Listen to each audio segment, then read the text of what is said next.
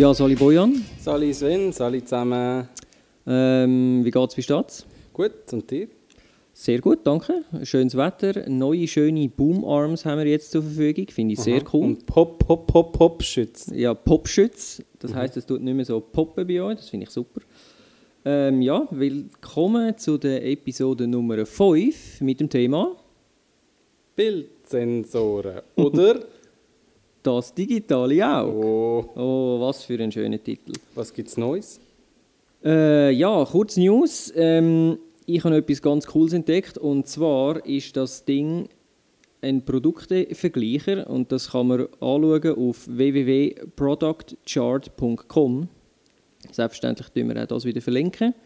Ähm, das ist so ein interaktiver Shop, wo du kannst zum Beispiel Digitalkameras ähm, vergleichen und der Clou ist, es zeigt dir, du kannst dann so äh, Filter einschalten, wie, wie teuer soll es sein, was für ein Format der Sensor soll es haben oder ähm, ob Spiegelreflex oder nicht und so weiter. Und dementsprechend tut es dir dann quasi aus dem kompletten Markt eigentlich alle gerade zusammenschnurpen von einer riesen Auswahl, wo dann so kleine Bildchen siehst, auf zack, ganz klein und dann hast du noch drei zur Auswahl oder so. Mhm.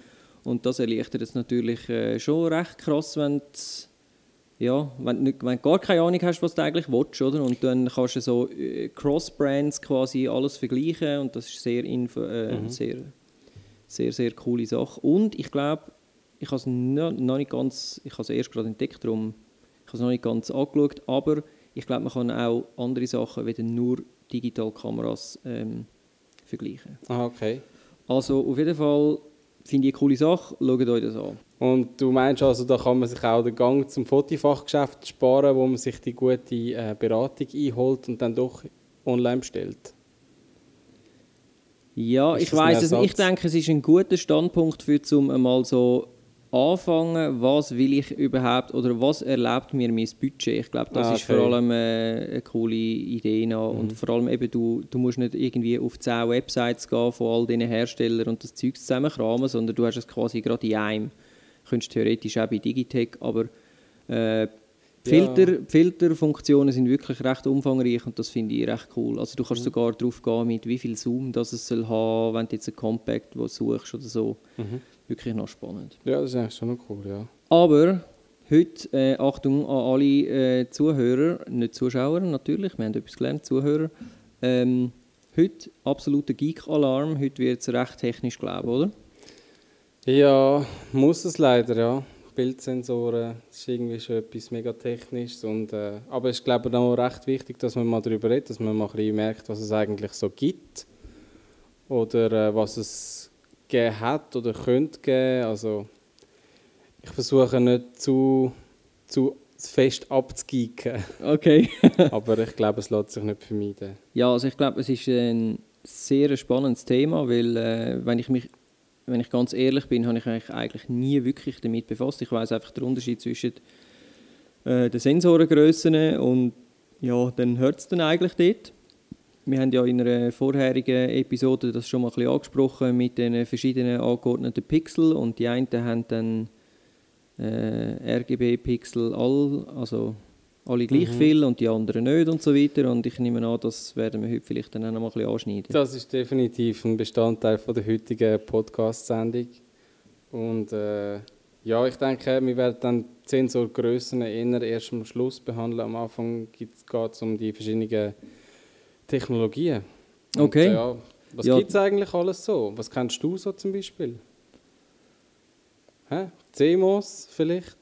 Ja, Das ist wahrscheinlich das, was du jetzt im Moment fotografierst. ich, ehrlich gesagt, ich könnte es dir nicht mal sagen. Mhm. Alles, was ich weiß, ist Full Frame und that's it. Mhm. Aber solange du eigentlich nur einen Chip hast, ist es meistens CMOS, also ein APS-Sensor.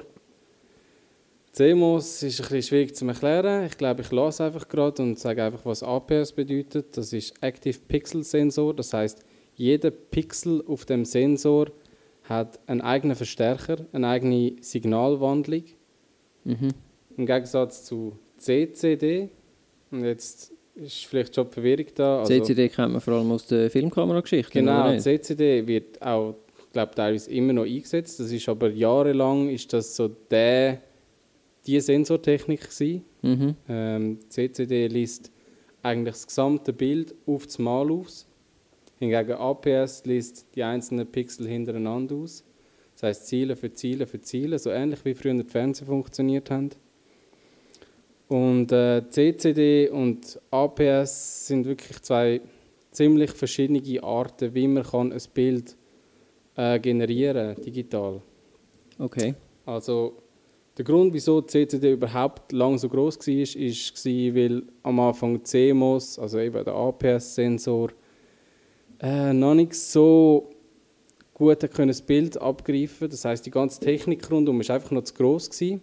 Das einzelne Pixel, wo dann das Bild aufgenommen hat, ist so klein gewesen, dass die Auflösung sehr schlecht gewesen wäre oder das Rauschverhalten einfach viel zu groß, weil die so weit voneinander entfernt sind. Okay. Und durch das natürlich auch also mega teuer. Oder am Anfang hat man gedacht, ja, CCD, das ist günstiger in der Produktion Und und, das andere so. kommt eh nie. Mhm.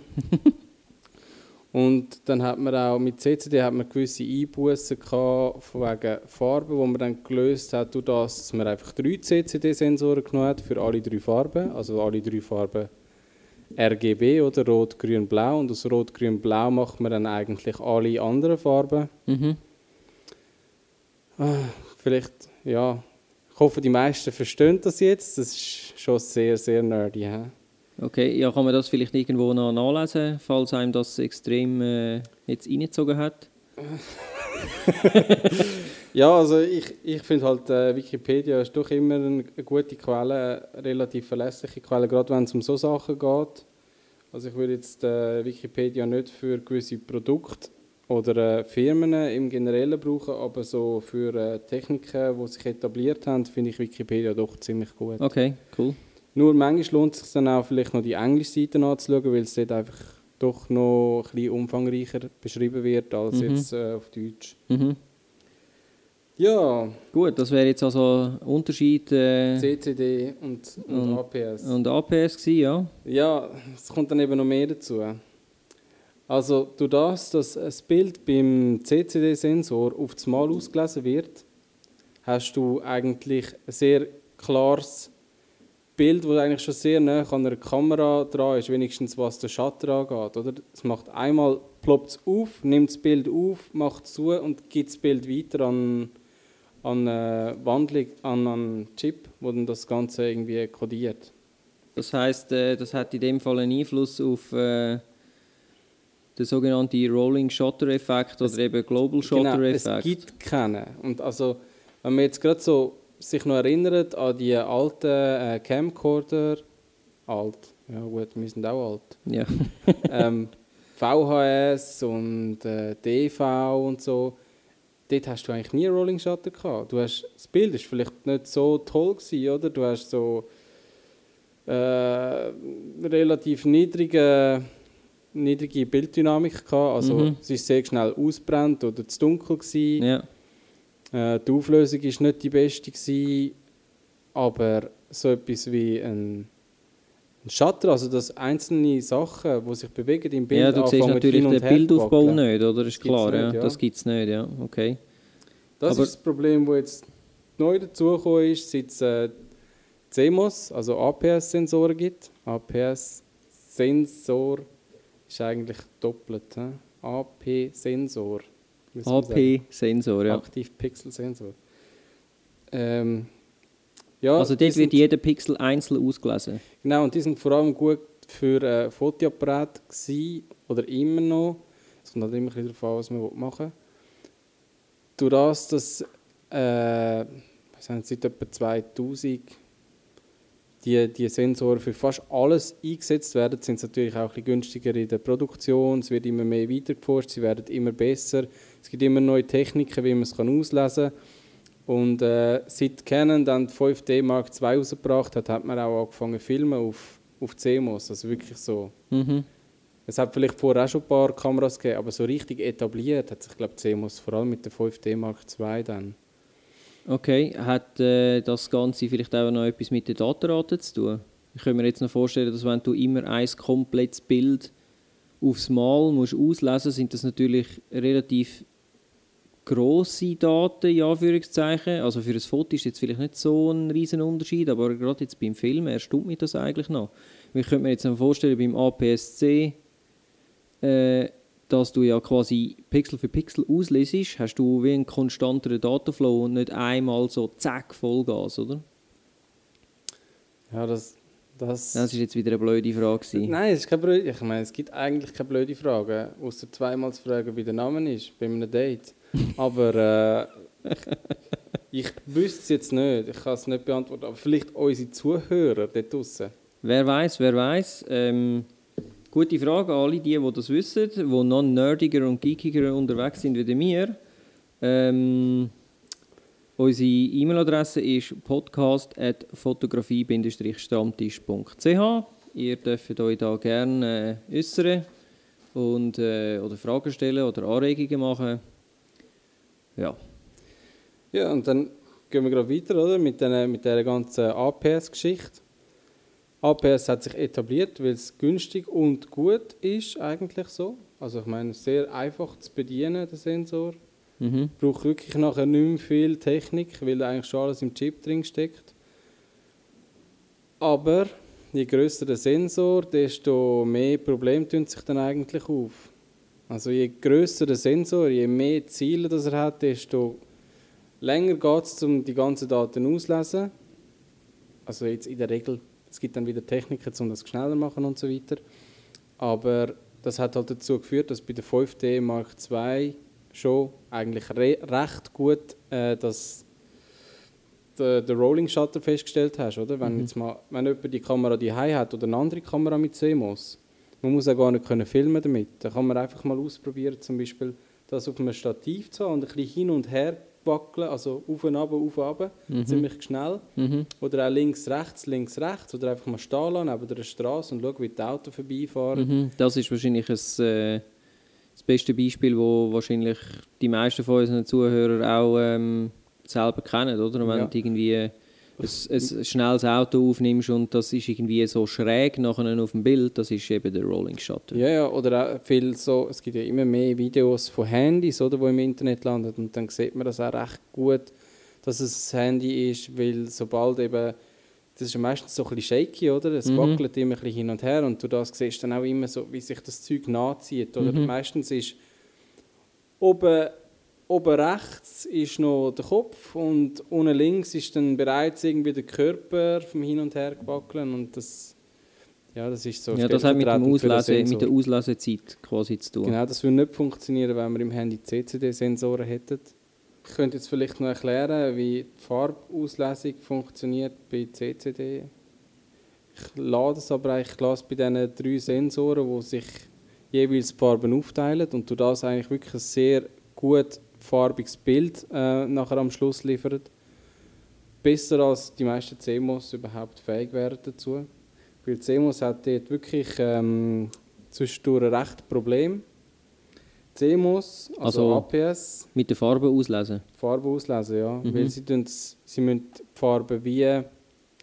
Eben durch das, dass du eine Fläche hast, wo du alle Farben abnimmst, müsstest du ja wie die drei Farben, also RGB, wir, wir reden mhm. eigentlich immer von RGB, müsstest du die ja eigentlich wie übereinander stapeln, um dann wirklich auf der ganzen Fläche alle Pixel können benutzen für alle Farben. Das wird aber nicht gemacht. Das würde nicht funktionieren. Und darum hat man ein sogenanntes ein Bayer-Raster, Bayer-Matrix auf den Sensor draufgeklatscht. Okay. Und das bedeutet dann... Äh, Der kommt aus Bayern. Nein, ich glaube, das war ein Herr Bayer, der das mal erfunden hat. Okay. Und das funktioniert äh, folgendermaßen: Du hast ja eben Rot, Grün, Blau. Mhm. Jetzt ist es so, dass Grün, man hat herausgefunden, Grün ist am wichtigsten fürs Auge, das ist so am empfindlichsten. Also wenigstens für nachher wieder, wenn man es abspielt.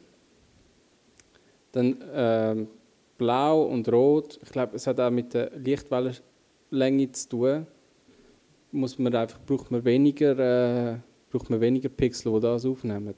Also hast du 50% der Pixel, die sind nur für Grün zuständig.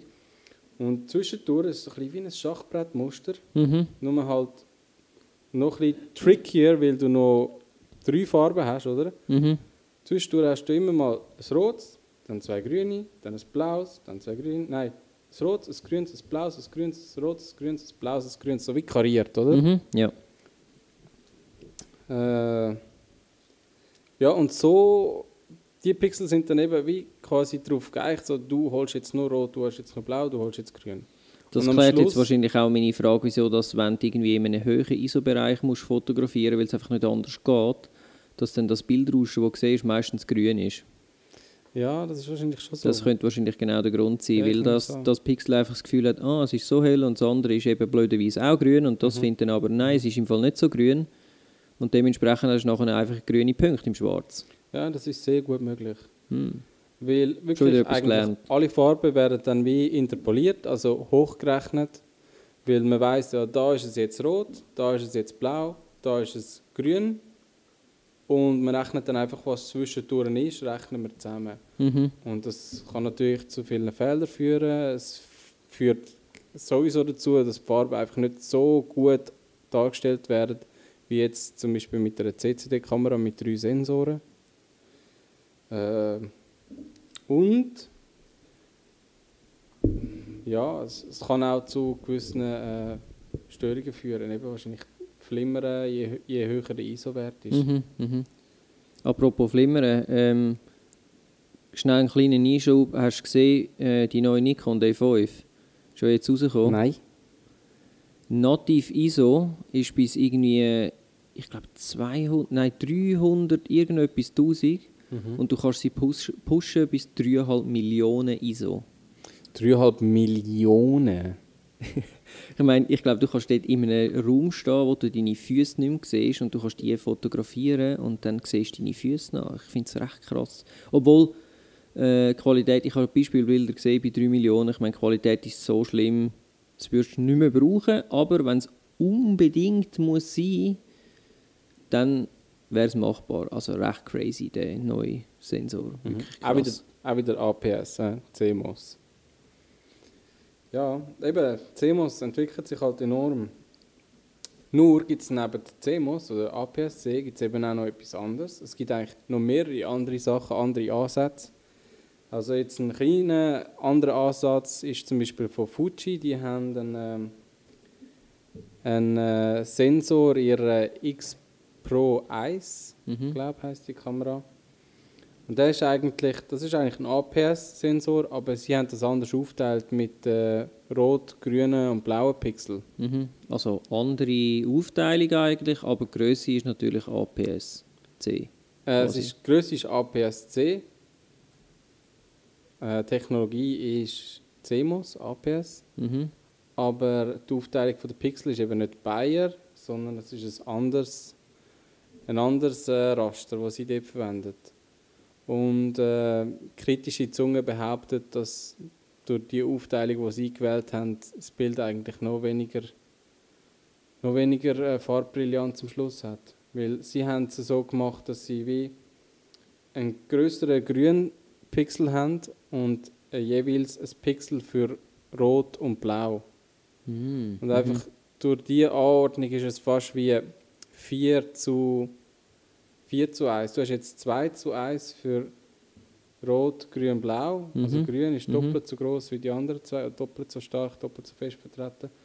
Und bei Fuji ist es dann wie 4 zu 1. Und Könnte ich mir jetzt aber noch vorstellen, dass das jetzt vielleicht gerade aufs Bildrauschen einen positiven Effekt hat.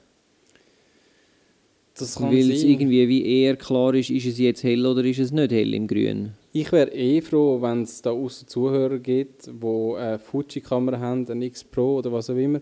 Einfach eine mit einem X-Trans-Prozessor, äh, Bildsensor, dass die uns vielleicht mal könnten das Bild schicken dass wir das können anschauen können. Weil ich habe leider keine Fuji-Kamera.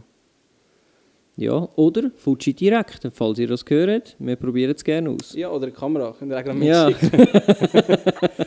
ähm, ja, dann gibt es noch einen völlig anderen Ansatz. Das ist äh, von Sigma und zwar der Foveon X3-Sensor. Ich habe das vorher mal angesprochen, man könnte ja auch die Pixel übereinander stapeln. Das Mhm. hat Sigma gemacht mit dem Foveon X3, darum heißt er X3. Das heißt, das basiert dann auf Lichtwellen quasi. Das passiert, dass die werden viel mehr mit einbezogen. Es gibt drei Schichten und die erste Schicht, also die, die am nächsten beim Objektiv zu ist, die wäre die blaue Schicht, äh, weil blau einfach die kürzeste Wellenlänge hat. Das ist Mhm. jetzt, kann man vielleicht auch mal noch auf Wikipedia nachlesen, wie funktioniert eigentlich Licht. Dann die zweite Schicht ist grün, die ist ein bisschen grösser, befindet sich gerade hinter blau. Und die letzte Schicht ist dann rot und die ist dann auch viel grösser. Jetzt ist es aber auch so, dass das Auge leider ein bisschen anders funktioniert als äh, der Sensor. Und darum muss man da auch wieder mit Filtermechanismen schaffen und so, um eigentlich dann das Bild wieder so aussehen lassen, wie wir es als Menschen mit unseren Augen wahrnehmen. Darum ist das sicherlich ein sehr spezieller Ansatz, auch vielleicht sehr spektakulär für alle Technik-Nerds da Gibt es denn das schon lange? Das habe ich im Fall noch nie gehört. Das, ich glaube, das gibt es schon relativ lang. Also Sigma setzt das glaube ich wirklich bei allen Kameras ein momentan. Seit fünf Jahren oder so. okay. Und äh, Äh, schnell eine Zwischenfrage. Was macht Leica? Die haben ja, glaube ich, auch einfach... Äh, die sind ja schon Vollformat, aber... Äh, also gut, Leica hat einen APS-Sensor. AP-Sensor. Aber, AP-Sensor. aber es kommt dann nochmal dazu, es gibt ja von Leica eine Monochromkamera, also schwarz-weiß. Ja. Yep. Und bei dieser Kamera entfällt natürlich der Bayer-Sensor. Das heißt, durch das, dass man nicht nochmal so, einen, so ein Raster muss drauflegen auf den Sensor und einfach alle Pixel eben die Helligkeit können aufnehmen oder eben nicht, äh, hast du vieles schärferes Bild. Du hast dann eigentlich schlussendlich mit deinen, was sind 23 Megapixel oder so, hast du ein Bild, wie wenn du eine Kamera mit 32 Megapixel gehabt hättest. Also so um das herum. Okay. Einfach um eine gewisse Vorstellung zu geben. Und äh, das ist natürlich wirklich ein, auch ein sehr interessanter und gescheiter Ansatz. Vor allem eben für Leute, die auch einfach am liebsten schwarz-weiß füttern und gar nicht bandfarbig füttern. Ja, klar. Also ich habe äh, ein paar ähm, so Beispielbilder im Netz hier auch schon gesehen, was sie frisch rausgekommen ist, ist ja das ein riesiges Thema gewesen und hast wirklich müssen sagen, also wenn du eh 90% schwarz-weiß machst, schlussendlich, es sieht schon sehr, sehr viel cooler aus. Also man, ich finde wirklich, man sieht, selbst auf den abgerechneten JPEGs, die du nachher nur im Netz siehst, du siehst wirklich einen Unterschied. Genau. Ja, das wäre es mit dem kurzen Exkurs zu Foveon. Ich glaube, mehr muss man da gar nicht ansprechen, weil Ja, ich Also, glaube, Sigma, ist, Sigma ist relativ teuer. Die wenigsten Leute werden eine Sigma-Kamera haben. Die meisten, die sie haben, sind wahrscheinlich Liebhaber oder supportet einfach. Ich glaube, es ist eine deutsche Firma. Sigma ist, glaube ich, eine deutsche Firma, Mhm. ja. Supportet die. Ähm, ich würde es natürlich sehr gerne mal ausprobieren. Ich würde auch sehr gerne mal ein Foto sehen. So, vielleicht auch gerade mit einem Vergleich mit einer herkömmlichen CMOS-Kamera. Das wäre Äh, noch spannend, ob es äh, irgendwie auf einer Website schon mal so eine wahrscheinlich. Studio äh, äh, gibt. Das gibt es sicher irgendwo. Mhm. Müssen wir mal schauen, ob man das findet. Ja, dann kommen wir zurück zu unserem Hauptsensor. Das ist eben wieder der CMOS-Sensor, APS. Ähm, wir haben es vorher mal angesprochen, Rolling Shutter. Ist natürlich hässlich, gerade wenn man jetzt äh, Sportfotografie macht oder äh, filmt. Dann merkt man das halt. Äh, jetzt gibt es gewisse Hersteller, die äh, so etwas wie Global Shutter anwenden. Das heißt, es ist wie ein elektrischer Verschluss. Du tust quasi das Bild speichern und dann alles auf einen Schlag weitergeben, so ähnlich wie es CCD macht, nur halt viel komplizierter, weil halt die Pixel anders funktionieren. Und das schafft Abhilfe. Also ich glaube vor allem Red, die, der Kamerahersteller, der macht das jetzt glaube ich, bei all seinen Kameras. Okay. Und das hebt dann halt schon von der, von der Massen ab an andere CMOS-Kamerahersteller. Also jeder, der mit seiner Fotokamera filmt, der hat das Problem. Leute, die sich können eine richtige grosse Filmkamera, also nicht Film, digital Filmkamera leisten, die haben möglicherweise einen CCD oder drei CCD-Sensoren und Red hat eben einen CMOS-Sensor, aber dafür einen, der sehr Film-Look-mäßig funktioniert. Ja, Bojan, was hast denn du das Gefühl, was ist denn sinnvoller von dieser ganzen Technikgeschichte? Also, Also CCD und CMOS? ja, genau. Ja, also ich denke, CMOS läuft langsam CCD den Rang ab. Ähm, CMOS hat sich einfach so gut weiterentwickelt, dass es immer wichtiger wird und auch halt günstiger ist. Und das ist sowieso ein Faktor, das merkt man überall. Es muss immer mehr schneller und günstiger produziert werden und CCD ist da einfach so wie der Dinosaurier, der zwar sehr gut funktioniert, aber halt ja, immer weniger sich wollen oder können leisten. Und ich denke, CMOS wird sich noch sehr stark weiterentwickeln, gerade jetzt irgendwie bei der Auslesung von, von diesen einzelnen Pixeln. Da ist sicher noch viel Potenzial offen, gerade auch in Bezug auf HDR oder HDR. Das heißt, ein Sensor wird zum Beispiel mehrmals ausgelesen, um alle hellen Bereiche, die er bei einmal auslesen nicht könnt auslesen Nochmal tiefer auszulesen.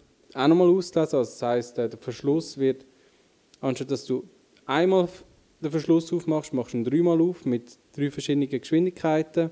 Und so kannst du die helleren Bereiche noch schnell abtasten und die dunkleren Bereiche. Und das wird wahrscheinlich einfach irgendwann noch mehr kombi äh, ja, kombiniert auf den einzelnen Pixel sein. Und so, ähm, das heißt quasi wirklich jedes einzelne Pixel, wenn es überbelichtet wird, dass es das schon merkt und dass es dann aufgrund von dem äh, die Verstärkerleistung so zurücknimmt, dass man noch etwas kann erkennen kann, etwas an Bildinformation. Mhm. Und wenn der Punkt erreicht ist, ja, dann äh, lässig. dann brauchen wir vielleicht auch keine Analogfotografie mehr. Ja, wahrscheinlich nicht. äh, und was gibt es denn irgendetwas, wo zukunftsweisend ist? Gibt es etwas, wo äh, irgendwie, ein, keine Ahnung, ist noch in, Also in Entwicklung, wo eventuell dann die nächsten, keine Ahnung, drei Jahre, fünf Jahre oder so, wird auf dem Markt erscheinen? Ich denke, CMOS ist wirklich im Moment der, die Technik, die sich am meisten noch wird weiterentwickeln. Wo, aber es gibt auch noch nebenzu, vor allem für, für andere Anwendungen, gibt es andere Techniken. Es gibt zum Beispiel noch eine Kamera, die auch mit der Lichtwellenlänge schafft und das ist Litro oder Lightro. Lightro, ja. Das heißt, äh, schwierig zu erklären und ich weiß auch nicht genau, wie sie funktioniert. Aber der Effekt ist eigentlich der, dass du eine Schärfe hast über das ganze Bild oder sagen wir 80% vom Bild und du kannst nachher im Nachhinein am Computer noch festlegen, wo will ich fokussieren und wo kann es unscharf sein und wie stark will ich fokussieren. Mhm. Nur halt, ja. Das ist, ja, ich, das ist lässig zum Spielen, ist vielleicht auch für Forschungszwecke sehr interessant, aber so für den, äh, für den normalen Fötteler ist das wahrscheinlich eher weniger da. Ich glaube auch, also die erste, eine von der ersten, die ist vor etwa, was ist das, zwei Jahren oder so, drei Jahre ist die, glaube ich, rausgekommen, oder? Lightro, so eine kleine viereckige Kamera, sieht aus wie ein viereckiger Lippenstift, mehr oder weniger. Ich glaube irgendwie 4 Megapixel oder so, also auch dort äh, irgendwie... Ja, genau, 4 Megapixel und irgendwie eine unglaublich grosse Zahl an Lichtpixel, die sie angegeben haben. Das habe ich sehr lustig gefunden, weil du kannst natürlich irgendetwas erzählen, da sie ja niemand anders herstellt, kannst du irgendetwas behaupten. Ja, Ähm, ich finde es irgendwie ein cooles Medium, vor allem online, mhm. weil du irgendwie kannst deine, dein, dein Zuschauer, deinen Betrachter kannst irgendwie selber noch etwas machen lassen. Ich finde es nicht ganz uncool, aber Mhm. irgendwie ich sehe auch nicht ganz den Einsatz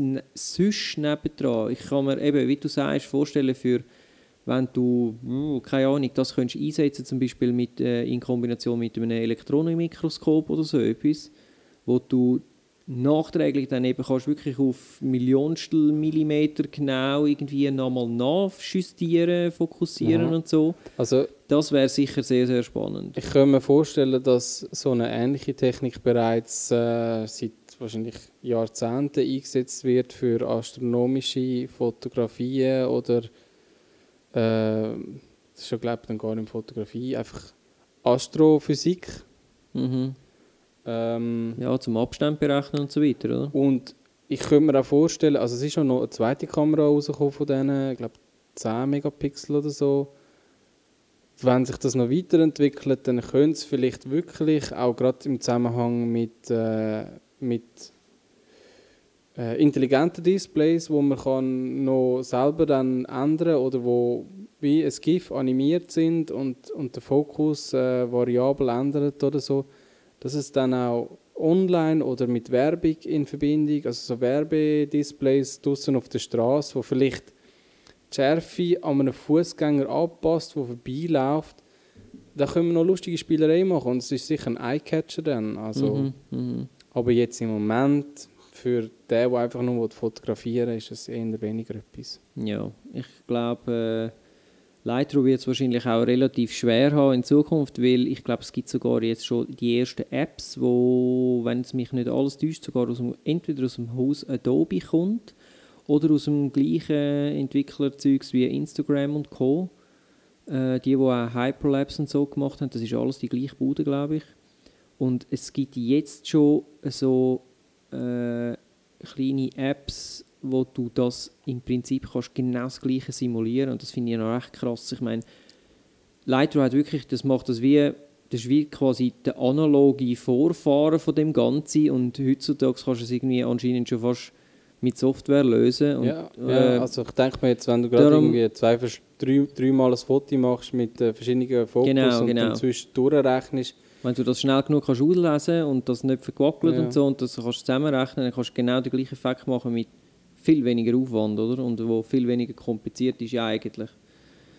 Spannendes Thema. Auf jeden Fall, ähm, ja, wir sind schon relativ lang, darum ein weiteres grosses äh, oder kleines Feld von dem ganzen Bildsensoren-Technikzeug ist die nämlich... Größe ist Ansichtssache beim nächsten, Genau, genau. Ähm, nächsten Mal. Bildsensoren zum, Grösse, zum Thema Größe, was Mhm. es da alles so gibt, das äh, machen wir das nächste Mal. Äh, Fragen und Anregungen wie immer an unsere ähm, E-Mail-Adresse podcast.fotografie-stammtisch.ch Und ja, dann wünschen wir euch jetzt eine schöne Woche, respektive drei schöne Wochen, weil wir kommen ja alle drei Wochen. Und äh, ja, bis zum nächsten Mal. Ja, ciao zusammen. Tschüss zusammen.